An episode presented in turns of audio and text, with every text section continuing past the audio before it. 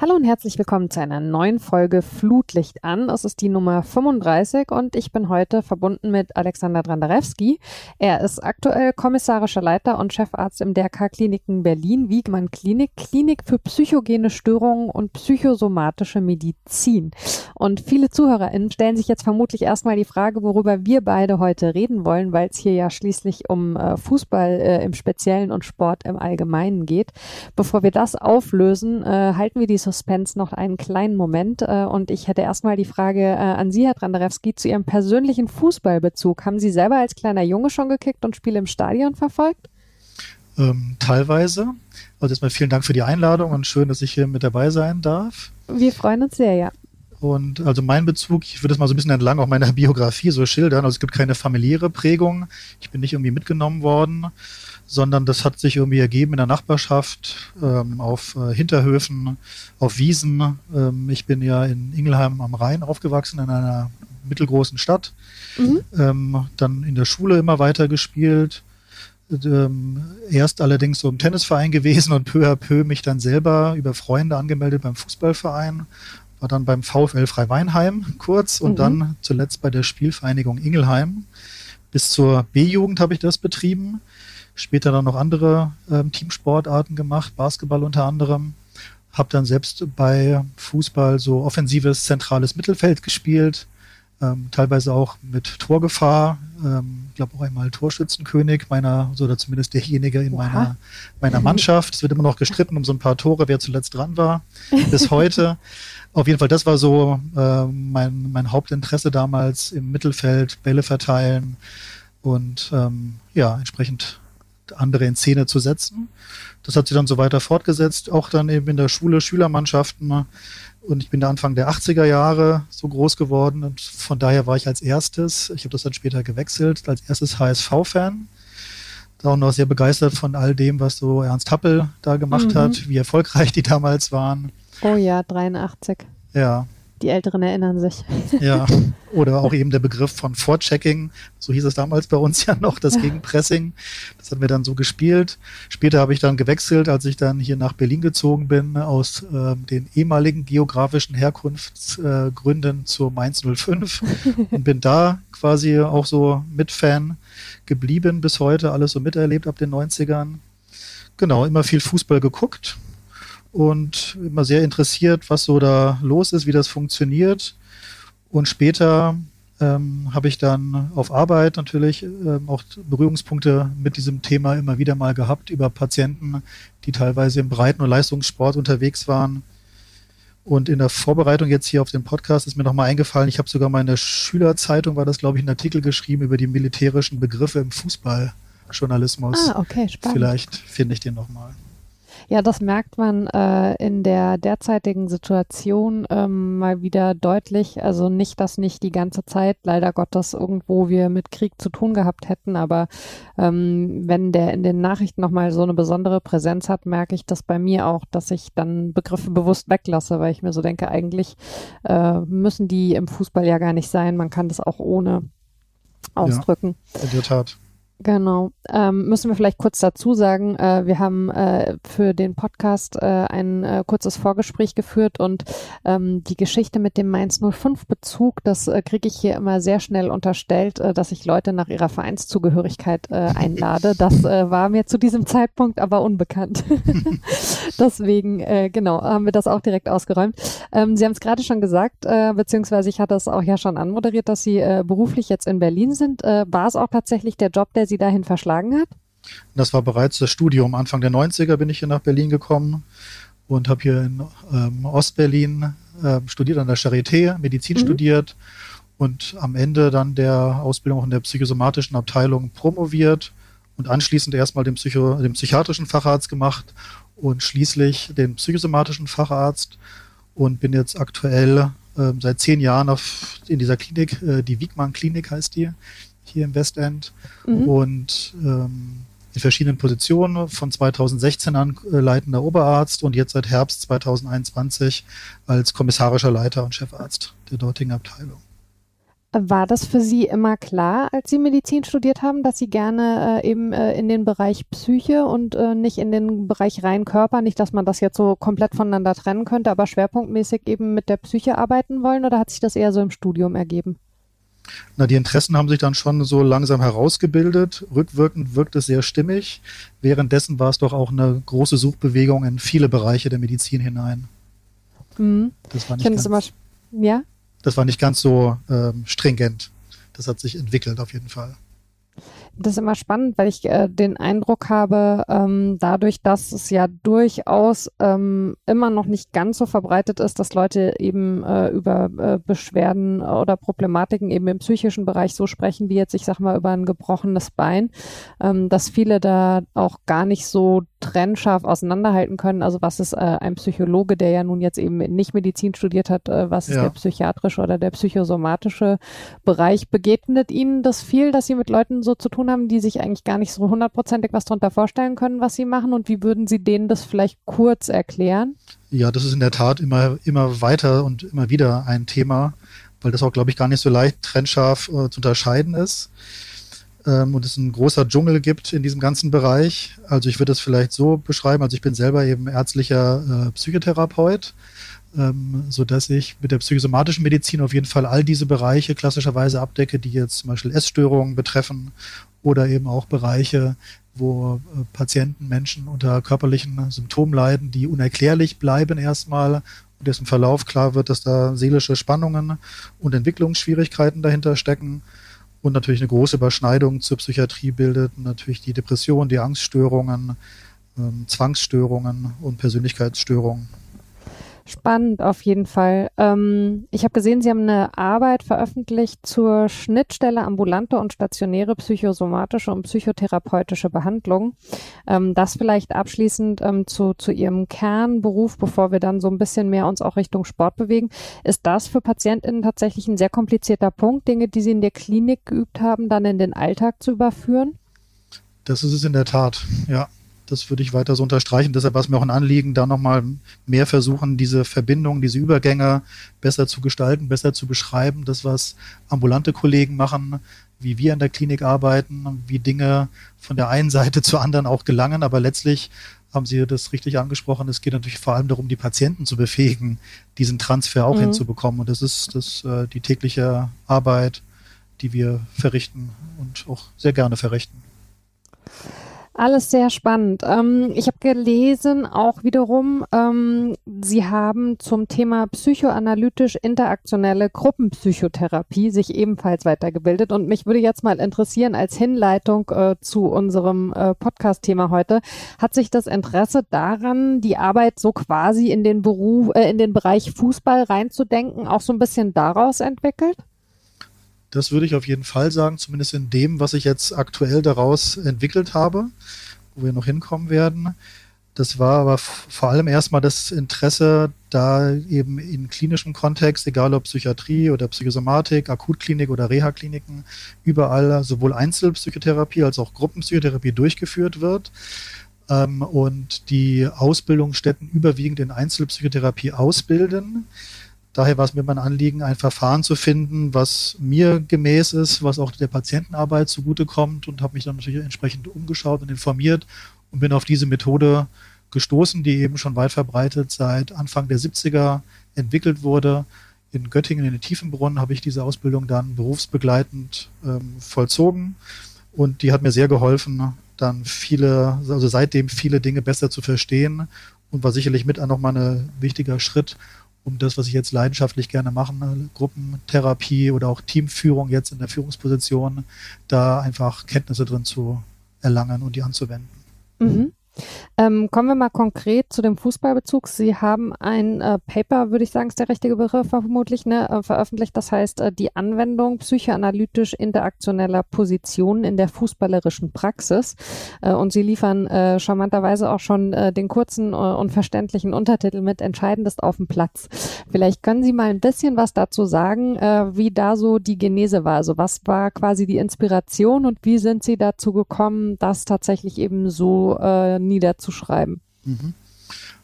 Also der Artikel, der ist ja 2021, letztes Jahr erschienen, der hat aber einen langen Vorlauf. weil mit Beginn auch dann mhm. der Gruppentherapieausbildung hatte ich mich immer wieder gefragt und dann auch eben beim Betrachten von Fußballspielen, ähm, wie könnte man denn besser verstehen, was eigentlich zwischen den Spielern auf dem Platz in dem Moment des Spiels passiert, welche psychologischen Prozesse dort vonstatten gehen und mit welchen Begrifflichkeiten man das füllen kann. Da ich dann bei meiner Recherche auf kaum Arbeiten gestoßen bin, da war ich erstmal auch persönlich erstaunt, aber es gibt in der Tat nur drei, vier, fünf Arbeiten dazu bislang, die mir dann wiederum auch geholfen haben, auf die ich teilweise aufbauen konnte. Aber die waren auch eher eine Draufsicht und eben die Perspektive einzunehmen, was ist zwischen den Spielern, was ist zwischen Trainern und Spielern, wie kann man das auch beeinflussen. Ähm, das führte mich dann zu dem Artikel, wobei der Artikel selber erstmal die erste Ebene dann bedeutet, wie kann man ein Spiel, wenn man das betrachtet, äh, versuchen zu verstehen. Ich habe das ja anhand von zwei Champions League Finalspielen analysiert das von 1999, ja. die Bayern gegen Manchester und 2018 Liverpool gegen Real Madrid. Aber da ging es eher darum zu schauen, kann man das mit diesen Begriffen überhaupt anwenden und wenn ja, wie kann man das beschreiben? Das bleibt eben, und das war dann am Ende so sehr hypothetisch, weil ich natürlich nicht diese Spieler persönlich kenne. Und all das, was ich dort ähm, an Hypothesen generiert habe, äh, habe ich natürlich aus ähm, journalistischen Formaten, aus Zeitungen ähm, und allen anderen Dingen so rausgehört und versucht miteinander zu verbinden. Mhm. Ähm, wir werden versuchen, uns da jetzt mal so ein bisschen äh, durchzuhangeln. Äh, vielleicht ein Hinweis vorab. Sie haben es gerade schon erwähnt, dass es äh, ein paar Arbeiten gibt, äh, auf die Sie da schon so ein bisschen aufbauen oder die Sie zumindest also zur Inspiration auch genutzt haben. Ähm, wir werden wie immer natürlich in den Show Notes äh, alle möglichen hilfreichen Links hinterlassen, unter anderem eben auch zu dem Artikel. Und in diesem Artikel sind wiederum die anderen Schriften alle erwähnt. Das heißt, wer sich da noch tiefer einlesen möchte, nachdem er diesen Podcast gehört hat, äh, kann das gerne tun und wird damit entsprechenden Informationen auch versorgt. Ähm, Sie sprechen in der Einleitung von verschiedenen psychologischen Interpretationen eines Spiels. Also ich zähle mal ein paar auf. Äh, vermutete Impulse, mutmaßliche, mutmaßliche Motive, Appelle und Wünsche, aber auch von psychologischen Phänomenen wie Wille, Moral, Mentalität oder Körpersprache spielt es für Ihre Forschung eigentlich eine Rolle, ob den Beteiligten in so einer Situation diese Dinge als Bestandteile der Psychologie bewusst sind oder ist das komplett losgelöst davon, weil die wissen ja nicht, dass sie auf diese Art und Weise betrachtet werden? Ich würde es allgemeiner fassen. Also ich glaube, in dem Augenblick wird das aufgrund der Handlungsschnelligkeit eines solchen Sportspiels das nicht bewusst sein beziehungsweise in den Phasen, wo dann Unterbrechungen stattfinden, das vielleicht teilweise auch zu Bewusstsein gelangen. Aber es ist eben wie bei vielen anderen Dingen und auch andere Dinge des Alltags eine große Mischung aus bewussten Dingen und eben unbewussten Prozessen. Und das ist ja dann eben auch der Kern der psychoanalytischen Betrachtung, dass es einige Dinge gibt, die geschehen, die wir konflikthaft mit uns tragen, die uns aber dann erst begegnen, wenn wir darüber stolpern. Und vorher sind die uns meistens nicht so klar oder wenn es von außen, von anderen an uns herangetragen wird. Mhm. Wie war denn eigentlich, ähm, als Sie das erste Mal mit Kollegen äh, über diesen Ansatz gesprochen haben, da so die Reaktion und vielleicht auch also direkt die Nachfrage, spielte es für die Reaktion eine Rolle, ob das Leute sind, die was mit Fußball zu tun haben oder nicht? Und das waren sehr gemischte Reaktionen, muss ich sagen. Ja. Aber überwiegend ermutigend und interessiert äh, und neugierig, weil viele das in der Weise so noch nicht für sich äh, durchdacht hatten und so Betrachtungen weil die Artikel, die anderen, auf die ich mich dann teilweise beziehe, auch nicht so bekannt sind, die auch nicht kannten.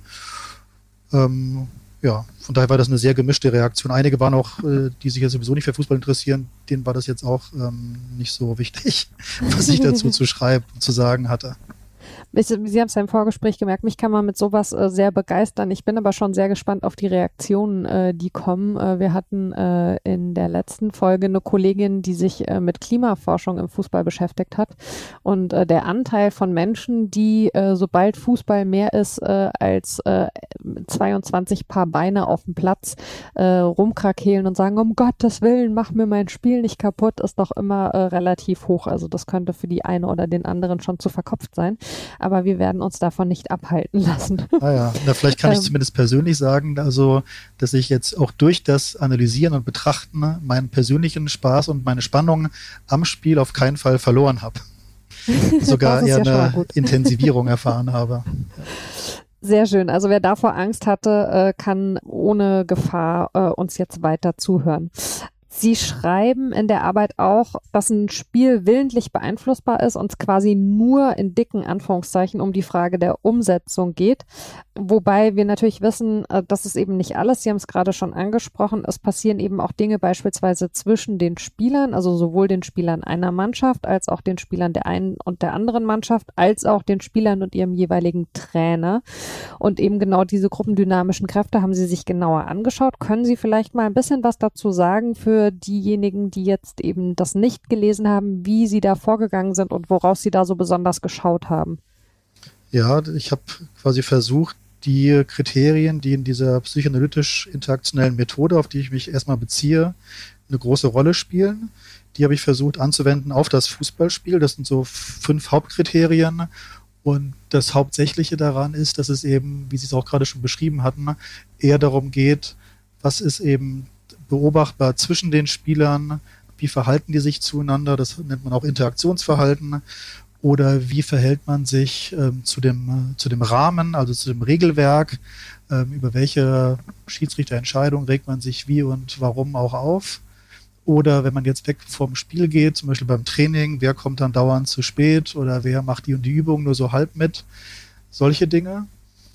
Oder auch, ähm, wir nennen das soziale Normen, also wenn es so geheime Verträge gibt, die eigentlich irgendwie am Wirken sind, einige Spieler machen da was miteinander, ohne dass das so ganz von außen erstmal verständlich ist, warum die das so miteinander machen und es dann eben eine gewisse Hemmung auch bedeutet.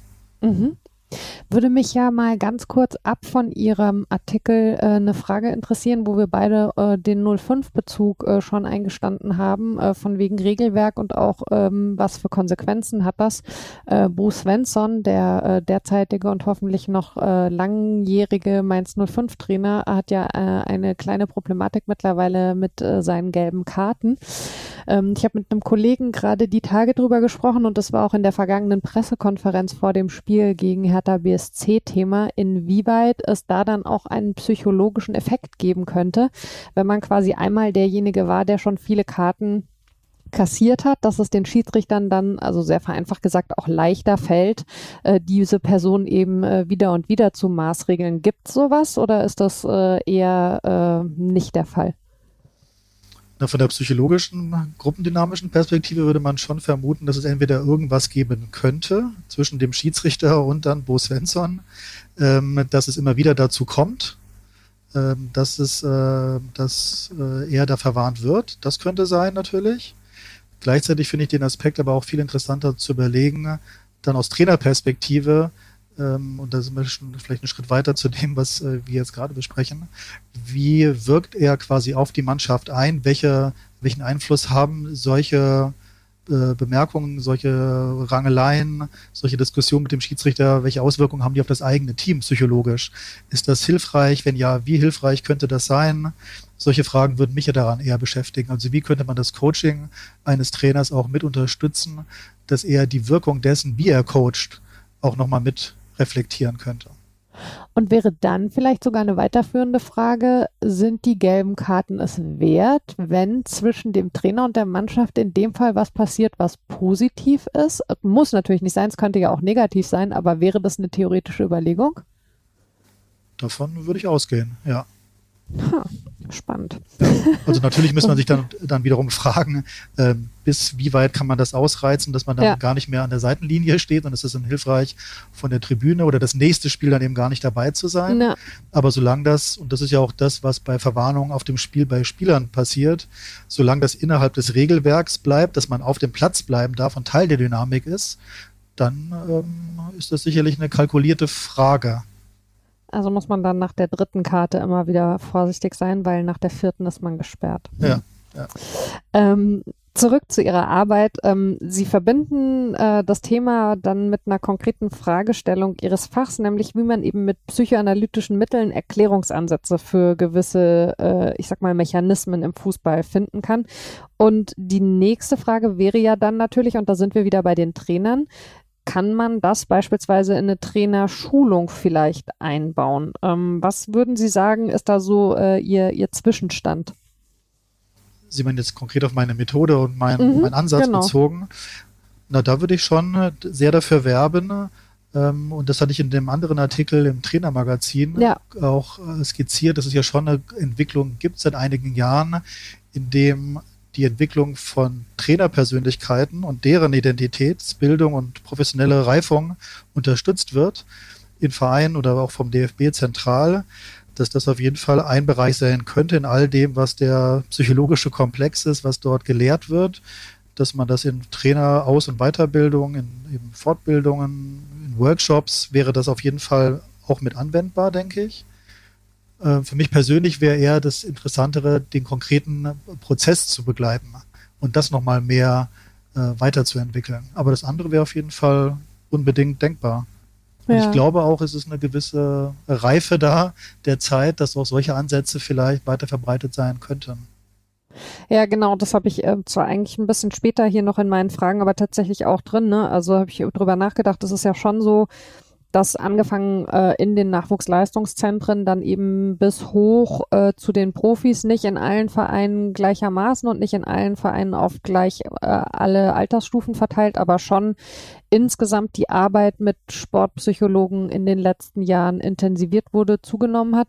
Ähm, ist das so auch Ihr Eindruck von außen, dass die Offenheit im Sport da auf jeden Fall gestiegen ist in den letzten Jahren, was diese Themen angeht? Weil Sie waren ja eine Zeit lang wirklich eher so dieses äh, die ganze, ich sag mal, Stichwort toxische Männlichkeit, die harten Jungs brauchen keine Therapeuten und so weiter, aber das hat sich schon verbessert, oder?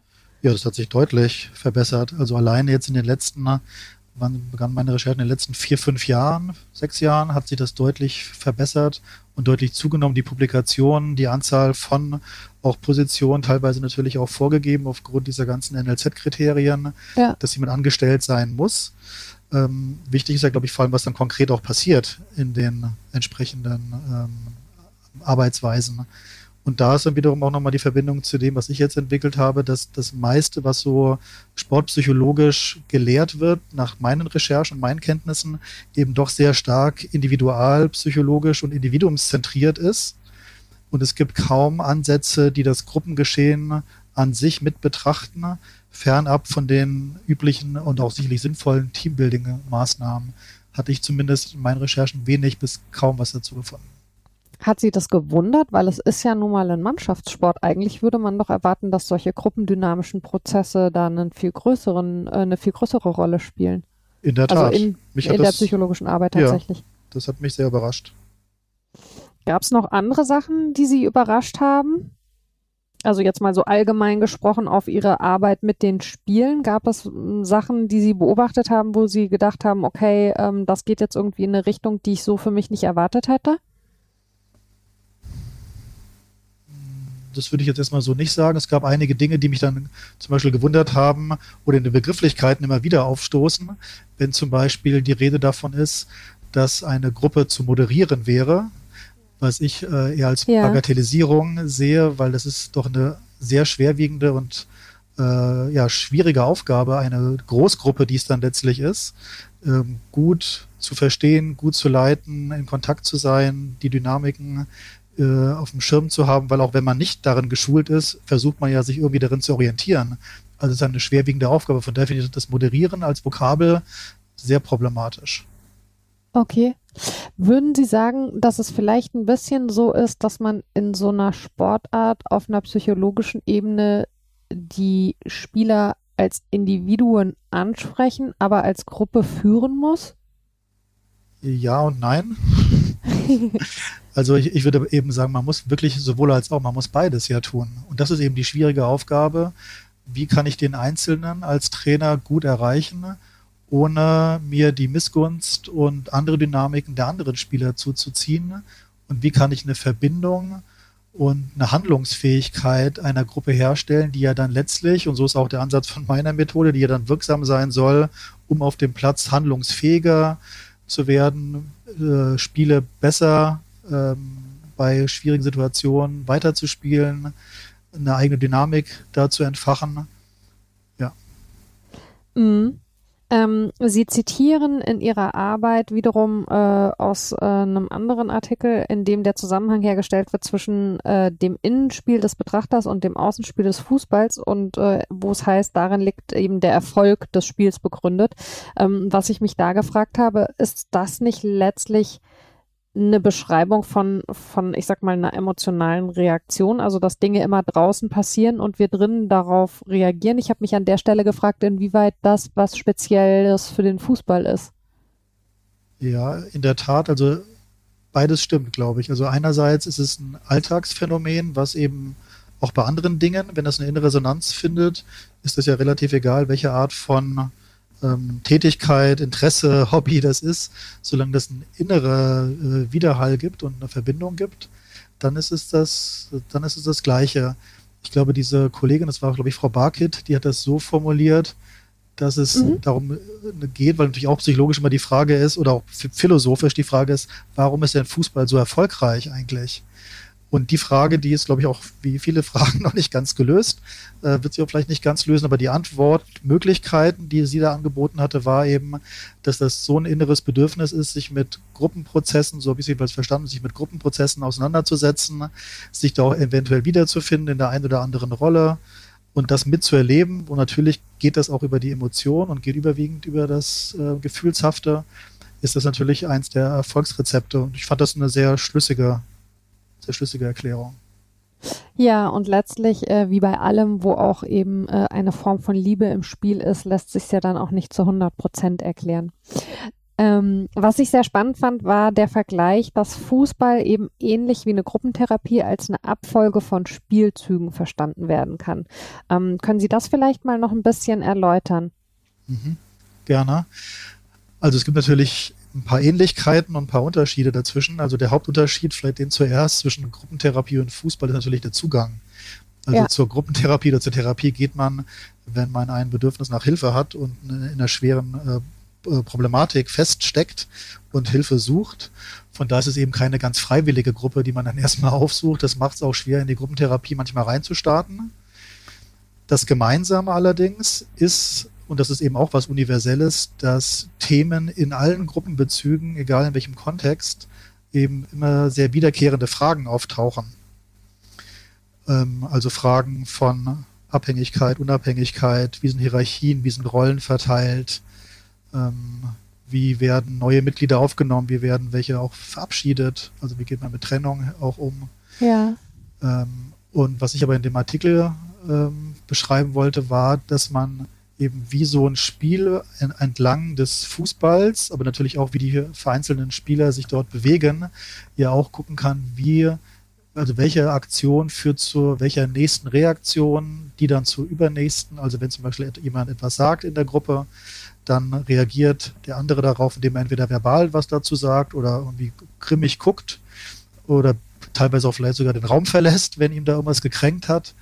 Und so eine Form der Abfolge in der Gruppentherapie, das war mein Vergleich im Artikel, würde sich im Fußball ja auch finden, wenn man den Spielverlauf dann anschaut, wer ist wann wohin gelaufen, worauf wurde reagiert und natürlich ist immer die Frage, wo ist der Ball, wo sind Räume, wer will den Ball haben, wie kann man Ballgewinn äh, herstellen, wie kann man daraus Nutzen ziehen. Würden Sie eigentlich sagen, dass das Fußball spezifisch ist oder gilt das letztlich äh, vergleichbar für die meisten Teamsportarten und der Ansatz über den Fußball kommt bei Ihnen jetzt einfach eben aus dem persönlichen Interesse? Also das würde ich auf jeden Fall sagen, dass es was Übergreifendes ist für Teamsportarten. Ich habe allerdings auch noch ein bisschen links und rechts geguckt und ich finde, und das macht den Fußball mehr als doppelt interessant, dass der Fußball eben aufgrund seiner, ähm, ich sag's mal, Minimalstrukturierung, es gibt kaum oder es gibt sehr wenige Regeln, die auch schon sehr lange ja bestehen, die werden sehr selten nochmal verändert. Was jetzt, glaube ich, passiert mit Außer dem, beim Handspiel. Außer beim Handspiel. das macht die Problematik auch noch vielleicht äh, noch schwieriger, weil daraus natürlich auch Chancen entstehen, die dann eine höhere Wahrscheinlichkeit haben. Ja. Ähm, aber ich meine eher, dass es kaum Regeln gibt, wie man sich auf dem Platz verhalten muss, mhm. die durch Regeln vorgegeben sind, weil Räume bis auf Abseits und wann das entsteht, wann ist der Raum, der jetzt zwar betreten werden kann, aber dann kann er nicht genutzt werden, aber man kann sich ja überall bewegen. Ja. Und deshalb und auch die Spielfortsetzung, die Gruppengröße und die Dauer des Spiels sind alles eben Faktoren, die eine Gruppendynamik erheblich befördern. Also zum Beispiel die Anfänge, als man noch gar nicht wechseln durfte. Ja. Da musste man ja irgendwie schauen, dass möglich alle erstmal gesund bleiben. Weil wenn man dann einen verloren hat, konnte man den auf keinen Fall ersetzen. Sowas. Ja. Ja, spannend. Und, und weil das eben so wenig Regeln gibt, lädt das ein, dass sich sehr viele gruppendynamische Prozesse aus meiner Sicht viel, viel stärker entfalten als in allen, allen anderen Sportarten, die, die es so gibt. Aber letztlich ist es übertragbar auf ähm, andere Sportarten. Man muss eben die Regeln und den Rahmen auch bedenken immer. Hat denn dann eigentlich, wenn man in dem Bild bleibt, der Trainer oder die Trainerin die Rolle des oder der Therapeuten?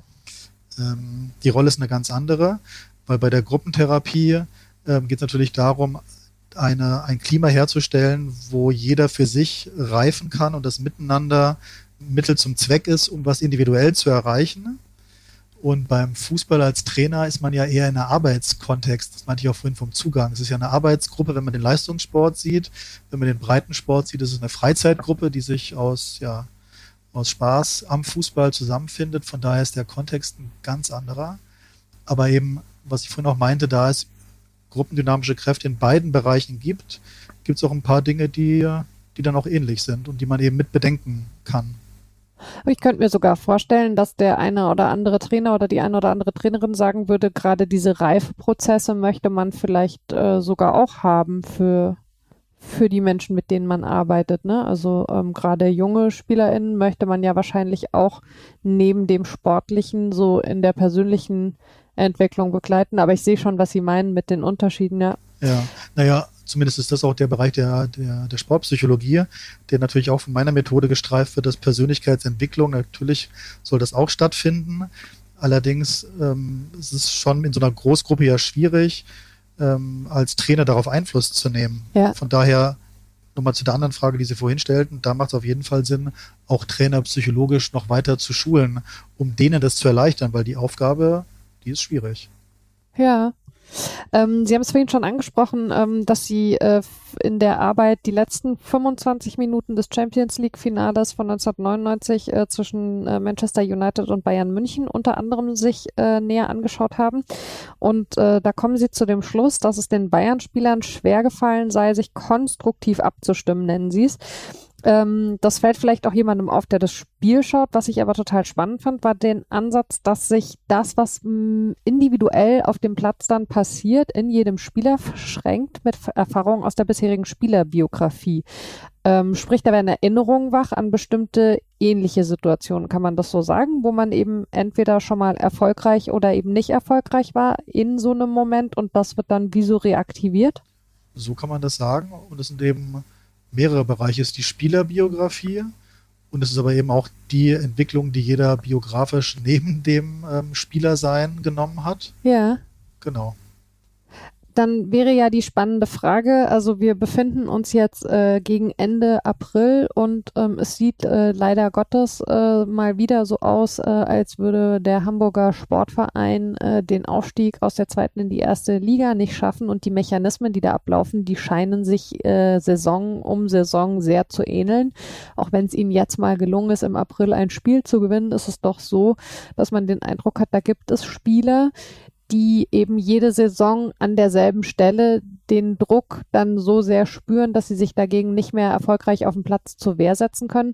Woran liegt das dann aber oder haben Sie einen Ansatz dafür, warum da auch die Spieler mit reingezogen werden, die es in der letzten Saison noch gar nicht miterlebt haben? Gibt es da so eine Art von Übertragung?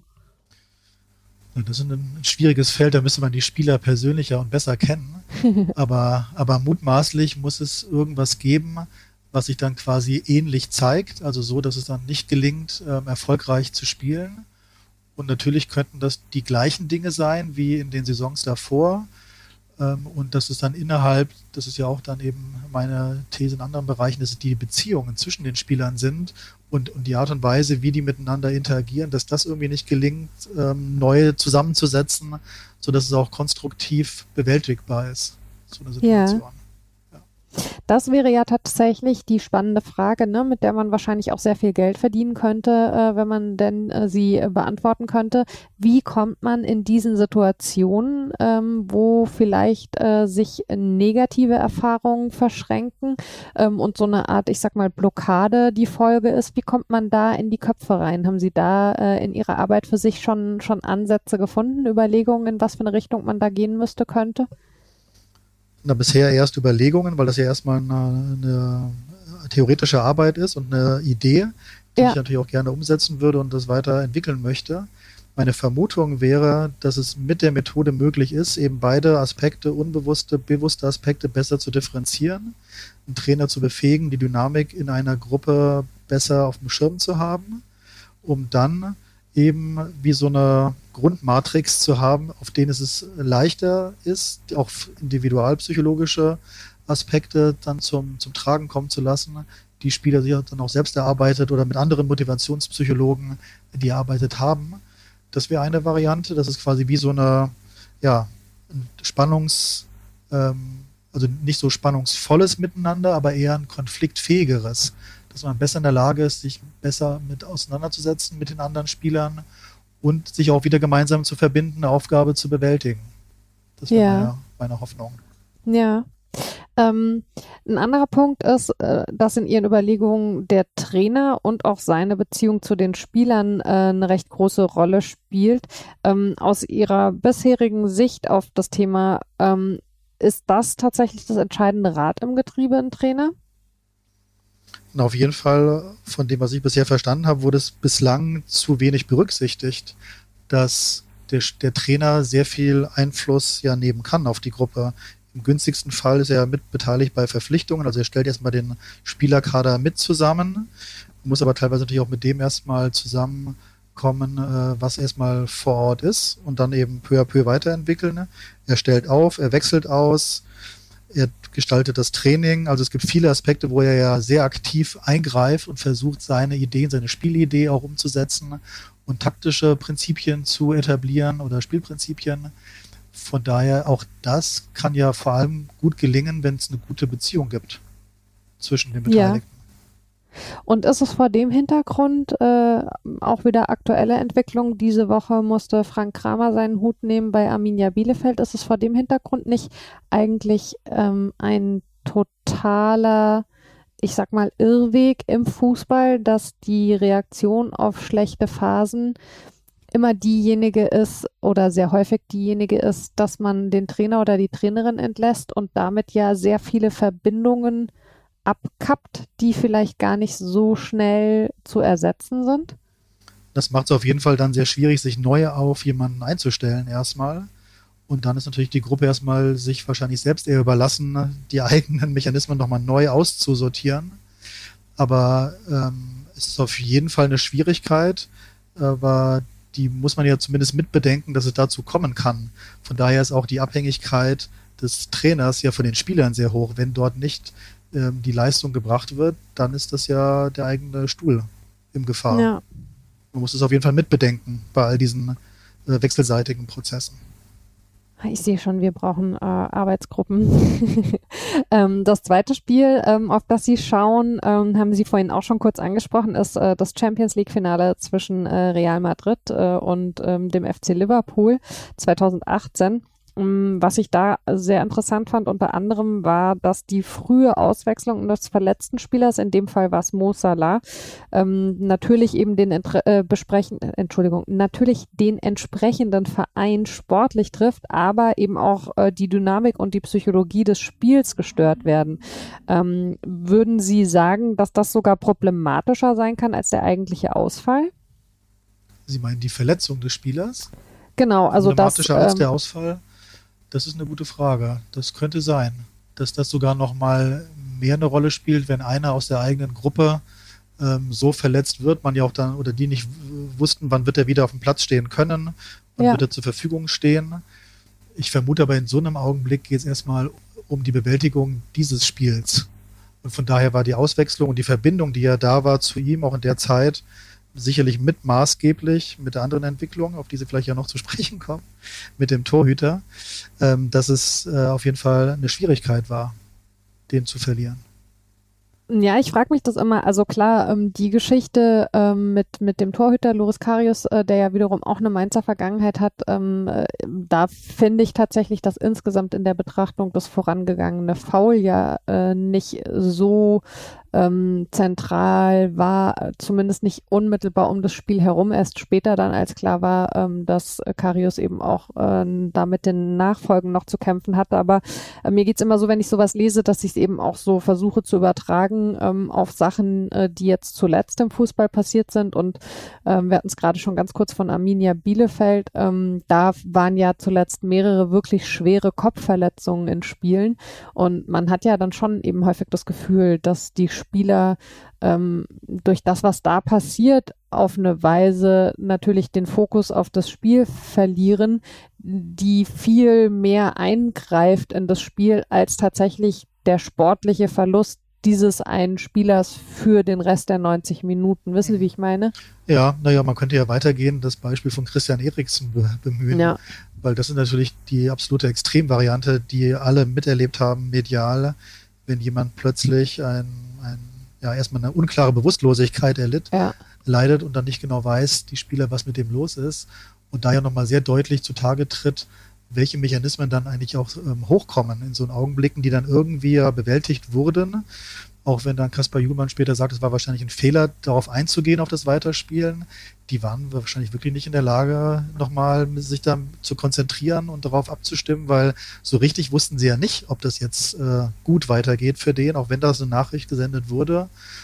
Und Kiel wurde ja auch ausgewechselt, weil der war, glaube ich, fix und fertig. Den hat das mhm. total, total mitgenommen. Ja. Ja, ähm, ja, letztlich, also auch da finde ich es äh, wieder ähm, ein äh, total bedenkenswerter Punkt, ähm, so sehr man sich auch inhaltlich dann damit auseinandersetzt und äh, vielleicht logische Schlussfolgerungen zieht, kann es dann doch immer, je nachdem, wer die Beteiligten auf dem Platz sind und was deren Vorgeschichte ist, wir haben es schon angesprochen, sowohl persönlich als auch eben in der Spielerhistorie, kann es aber dann trotzdem immer noch in unterschiedliche Richtungen kippen. Ne? Also auch selbst mit einem Verständnis für diese Situation äh, lassen sie sich nicht äh, konkret äh, vorhersagen, sondern es, sind, es ist eben immer noch eine Varianz drin. Und das ist das Gruppendynamische und das ist das Spannende, warum das dann kippt. Also es kippt ja zum Beispiel dann bei, bei Gegentoren vermutlich nicht erst mit dem Gegentor. Das Gegentor selber macht natürlich auch viel psychologisch. Aber meine Vermutung wäre, dass es auch vorher Dinge geben muss, wo dann wieder sich Spieler miteinander besser verbinden konnten, dass so ein Spielzeug entsteht, der zum Tor führt. Ja. Und da müsste es Kräfte geben innerhalb einer Mannschaft, die das äh, mehr befähigen als in anderen Teams ja. oder Situationen. Oder eben auch aus der Kabine rauskommen und in Anführungszeichen wie ausgewechselt spielen. Die gleichen Spieler, die, das gleiche Spiel, was weitergespielt wird, aber irgendwie gibt es eine Unterbrechung, die es allen hilft, sich innerlich anders zu sortieren. Da ist natürlich auch der Trainer gefragt, da eine, mhm, Kabinenansprache. Genau, eine Atmosphäre herzustellen, die das ermöglicht. Erstmal. Man kann es aber nicht äh, vorhersehen. Ja. Ja, und zu dem Gegentor, ähm, da ist ja auch ein Punkt, äh, den Sie ansprechen, ähm, dass es nämlich Rituale gibt, um einen gemeinsamen Torerfolg zu feiern, äh, aber keine, um sich nach einem Gegentor im Team aufzubauen, was ja eigentlich wirklich also sehr simpel wäre. So manchmal liest man solche Sachen ja dann und denkt sich ja komisch, also wieso gibt's da nicht tatsächlich schon längst irgendwie was? Also äh, ist ja sehr offensichtlich, die Freude ist kollektiv, der Ärger oder Frust ist erstmal einsam. Was glauben Sie, was könnte da vielleicht so ein gemeinsames Ritual verbessern? Na, so ein Ritual würde schon verbessern, dass es dann wieder möglich ist, sich nochmal kurz zu sammeln, Enttäuschung gemeinsam zu verdauen aber ich glaube, natürlich können Sachen auch spontan dann entstehen. Die gibt es ja auch dann auch manchmal.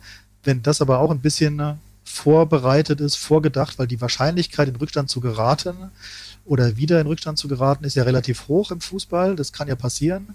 Und es scheint an einigen Stellen immer so wie unvorbereitet zu sein, warum das denn jetzt schon wieder passiert und dann entsprechend die Hemmung sich eher verstärkt.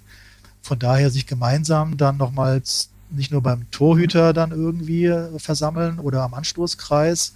Sowas könnte auf jeden Fall auch eine gruppendynamische Wirkung erzielen und eben auch, das ist ja auch Teil meiner Betrachtung, dass sowas auch wirkt kollektiv auf das Gegenteam, also das, das Gegenspiel gegen die anderen.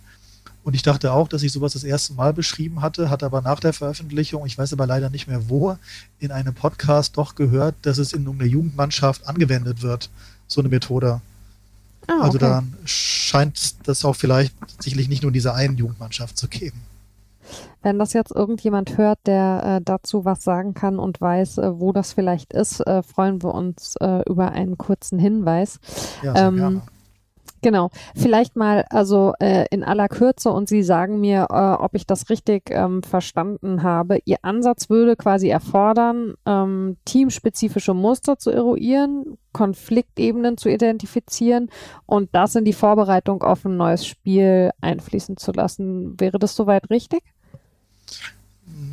Teilweise. Also auf das Spiel bezogen ja, aber ich habe so drei Ebenen in, in meiner ähm, Coaching-Methode dann weiterentwickelt. Und die eine bezieht sich mhm. eben auf das Spiel, weil es ja auch darum geht, eben die Wettbewerbsfähigkeit ähm, zu erhöhen durch die Methode, also indem man auch die Spielabläufe mit dieser Methode analysiert und überlegt, was ist denn dort mit denjenigen, die dann dort waren, irgendwie schiefgegangen? Gibt es Spannungen, die vorher nicht klar waren? Warum sind die Verteidiger nicht auf gleicher Höhe? Wieso klappt das nicht mit der Abstimmung, die sonst sehr gut geklappt hat? Haben die was miteinander ähm, an Konflikten, die vorher nicht so klar waren? Treten die da zutage? Die zweite Ebene wäre natürlich auch, sowas zu überprüfen und zu gucken, ob Muster im Training auftreten. Weil natürlich mhm. ist ja der größte zeitliche Bereich, den der äh, Trainer mit den Spielern verbringt. Und bei allen Formen von Gesprächen, Einzelgruppengespräche, was er so mitbekommt von den Spielern. Auch das können natürlich Teile sein in der Coaching-Methode, um dann zu reflektieren, äh, welche Art von Gruppendynamik gibt es, wo müsste man intervenieren, wie könnte man intervenieren. Auch das ist in dem Coaching-Ansatz als Idee beschrieben, darin den Trainer dann zu stärken und auch seine Rolle zu stärken. Wie kann er eben sein Coaching auch vielleicht verbessern? Ja. Gibt es denn so ähm, aus Ihrer Beobachtung im Fußball TrainerInnen, wo Sie das Gefühl haben, da passiert von dem, äh, was äh, Sie äh, in Ihrer Arbeit äh, so anregen, schon einiges? Also direkt beobachten, dafür bin ich nicht nah genug dran, um das zu sagen. Mhm. Meine Vermutung wäre, dass es doch den einen oder anderen gibt, der sicherlich sich auch psychologische Unterstützung anderer Ansätze bedient und sich da sicherlich mehr auch weiterbildet. Als ich gesucht habe nach äh, Quellen, ist mir ein Artikel aus der Süddeutschen von 2015 in die Hände gefallen von Julian Nagelsmann, der damals noch, äh, ich glaube U19 war das, Hoffenheim-Trainer war und der Experten der Gruppendynamik konsultiert. Mhm. Aber das war der einzige Artikel, den ich öffentlich finden konnte. Aber ich glaube, darunter wird es vermutlich ein paar mehr geben, die sicherlich hin und wieder Beratung suchen. Ähm, Sie haben es jetzt im Podcast auch schon äh, ein, zweimal nochmal dazu gesagt und ähm, schränken es eben auch äh, in, in dem Artikel selbst ein, äh, dass also Ihre Betrachtung eben äh, aktuell äh, Hypothesen sind. Also sprich, äh, Sie müssten intensiver mit einer ähm, Arbeit, äh, mit einer Mannschaft arbeiten oder in die Arbeit mit einer Mannschaft äh, eingebunden sein, ähm, um das eben äh, dann entsprechend auch zu belegen und umzusetzen. Zwei Fragen vielleicht dazu. Zum einen, ähm, was glauben Sie, was für einen zeitlichen Horizont bräuchte man, um mit so einem Ansatz tatsächlich nachweislich ist immer schwierig, aber so, dass man das Gefühl hat, äh, ich sehe da Veränderungen, was zu verbessern und ähm, würden Sie das, würde Sie das erstmal reizen, eher in einem Jugendbereich oder in einem Profibereich? Also von der zeitlichen Perspektive würde ich erstmal vermuten, weil ich auch vorhin auch schon skizziert, das ist eher so eine, so eine Grundsatzmethode, dass ja. es eher mittel- bis langfristigen Effekt erst ablesbar wird, wenn man eine gewisse Weile mit einer Mannschaft, also mit einem Trainer und dessen Spielern und seinen Mannschaften arbeitet. Ähm, von daher, ich sag mal, mindestens ähm, halbe bis eine Saison, vielleicht auch eher, vielleicht auch sogar mhm. zwei, weil dann der Wechsel ja eben doch, ähm, je nachdem, relativ hoch ist. Also von daher eher eben so eine Basis bilden und das dann dort überprüfen, welche Effekte das hat und eben auch nochmal zu verifizieren, wenn man über den Trainer mitbekommt, wie die Spieler eben bei ihm ja quasi wirken, welche Beziehung er zu den Spielern hat. Dafür braucht man eine Weile. Ähm, von der Frequenz wären das ja vielleicht so entweder wöchentliche oder zweiwöchentliche Sitzungen. Auch das müsste man ja gucken, in welcher Frequenz das dann auch möglich ist. Aber von daher eine Saison ist sicherlich eher realistisch. Und ich glaube, es wäre sicherlich in beiden Bereichen möglich, Äh, allerdings könnte ich mir eher vorstellen, dass es eher bei, ich sag mal, Herrenmannschaften, egal ob Reiten oder Leistungssport, passender wäre, weil bei Dynamiken im Jugendbereich noch, noch ganz andere Faktoren eine Rolle spielen. Also müssen an der Stelle einen Schritt von, von Erwachsenenbereich in den Jugendbereich eher zurückgehen. Wäre meine Vermutung, weil dann dort noch ganz andere Dynamiken sicherlich mit zutage treten. Also neben dem Spielerischen und dem Sportlichen, sich für höhere Mannschaften zu bewerben, aber dann eben auch natürlich ähm, all die Dynamik, die mit den Eltern damit reinspielt. Mhm. Okay. Also ähm, eher Erwachsene, sprich äh, Männer und Frauen als Jugendliche. Genau. Ja, genau. Das würde ich ähm, was ich äh, vielleicht mal Richtung Abschluss äh, sehr interessant fand, war, dass Sie beschreiben, Sie sehen, dass es einen Nutzen nicht nur für die entsprechenden Teams geben könnte, sondern dass es die Möglichkeit gäbe, aus der Arbeit mit den SportlerInnen dann wiederum auch eben was äh, in die Arbeit in der Gruppenpsychologie mitzunehmen. Ähm, was ist denn da aus Ihrer Sicht denkbar? Was könnte sich da ergeben? Sie meinen jetzt konkret für die Gruppentherapie sogar, ne? Genau. Ja. Na, da wäre für mich zumindest denkbar, weil es ja sich um äh, motivationspsychologische Ansätze auch ähm, dreht in der Sportpsychologie, dass auch Bereiche sein könnten, die in der Gruppe oder in der Einzelbehandlung auch nochmal mit eingesetzt werden könnten als Techniken. Zum Beispiel? Also zum Beispiel, wie Spieler, das betrifft jetzt nicht meine Methode, aber eben, wenn Spieler so, ein, so eine Art äh, Self-Talk machen, sich besser beruhigen können, solche Beruhigungstechniken. Sowas ist auf jeden Fall und wird mhm. auch teilweise schon angewandt in der, in der Psychotherapie. Da kann es aber nochmal eine, einen neuen Impuls geben und vielleicht auch sogar für die Art von, von Gruppenarbeit. Wobei ich da jetzt Rätsel und aktuell fällt mir jetzt kein Beispiel an, aber das könnte sicherlich auch denkbar sein, dass es eine Wechselwirkung zurückgibt. Glauben Sie denn, oder ist das vielleicht ein bisschen arg ums Eck gedacht, ähm, dass je enger die Verbindung ähm, von Sport, der ja immer für viele Leute noch eben eine hohe Anziehungskraft hat und äh, wo es sicherlich auch Vorbildcharaktere gibt, wenn man eine enge Verbindung eben von Sport und SportlerInnen äh, mit äh, so auch durchaus therapeutischen ähm, Bereichen hat, dass das insgesamt auch nochmal was verändert an der Offenheit, die es gesellschaftlich für diese Bereiche gibt und vielleicht dadurch sogar Menschen leichter Zugänge finden oder sich eher mit dem Thema beschäftigen? Also das wäre ganz wunderbar, wenn das so einen Effekt haben könnte. Aber ich könnte mir das gut vorstellen, dass sowas eintritt und die Öffnung ähm, und ähm, Anti-Stigmatisierungskampagnen und so weiter sind sicherlich ein Teil davon, dass das schon zu gutem Teil gelungen ist, aber die Strecke ist noch längst nicht fertig gegangen. Von daher würde es auf jeden Fall auch nochmal die, die Zugangsschwelle konkret auch jetzt für die Sportler nochmal auch vielleicht erleichtern, erleichtern, sich Hilfe zu holen, für Verantwortliche auch äh, Strukturen zu schaffen, die es ermöglichen und eine Öffentlichkeit, die da auch offener drauf reagieren kann. Sehr schön. Ja, das ähm, wäre tatsächlich also bei so einem Thema immer was, äh, was ich mir äh, auch nochmal wünschen würde, dass äh, Menschen, die in dem Bereich äh, ein Bedürfnis nach Hilfe haben, äh, nicht auch noch mit äh, Ängsten äh, zu kämpfen haben, äh, sich diese Hilfe tatsächlich zu holen. Und ähm, ich glaube, dass der Sport da wie in vielen anderen äh, gesellschaftlichen Bereichen ohnehin ähm, eine große Vorbildfunktion und auch daraus eine große Verantwortung hat. Ähm, und ich finde deswegen Arbeiten immer sehr spannend, die genau diesen Schritt gehen und äh, habe mich sehr gefreut, dass Sie heute die Zeit hatten und sich genommen haben, vor allen Dingen, um mit mir darüber zu sprechen. Ganz herzlichen Dank. Ja, herzlichen Dank auch meinerseits. Wunderbar, dann äh, bleibt äh, an dieser Stelle noch äh, ein großes Dankeschön an äh, euch HörerInnen da draußen äh, für die äh, wie immer sehr äh, liebevolle Begleitung des Podcasts. Ähm, ich freue mich äh, über Feedback und auch über Wünsche oder Vorschläge, äh, wen ihr hier gerne mal noch hören wollen würdet vor der Sommerpause. Äh, ihr könnt mir mailen an wortpiratin.marapfeifer.de. Ähm, ihr erreicht mich natürlich auch äh, auf Twitter unter wortpiratin können. Und ähm, mir bleibt zum Ende nur wie immer zu sagen, passt auf euch und aufeinander auf. Wir hören uns in zwei Wochen wieder. Ciao.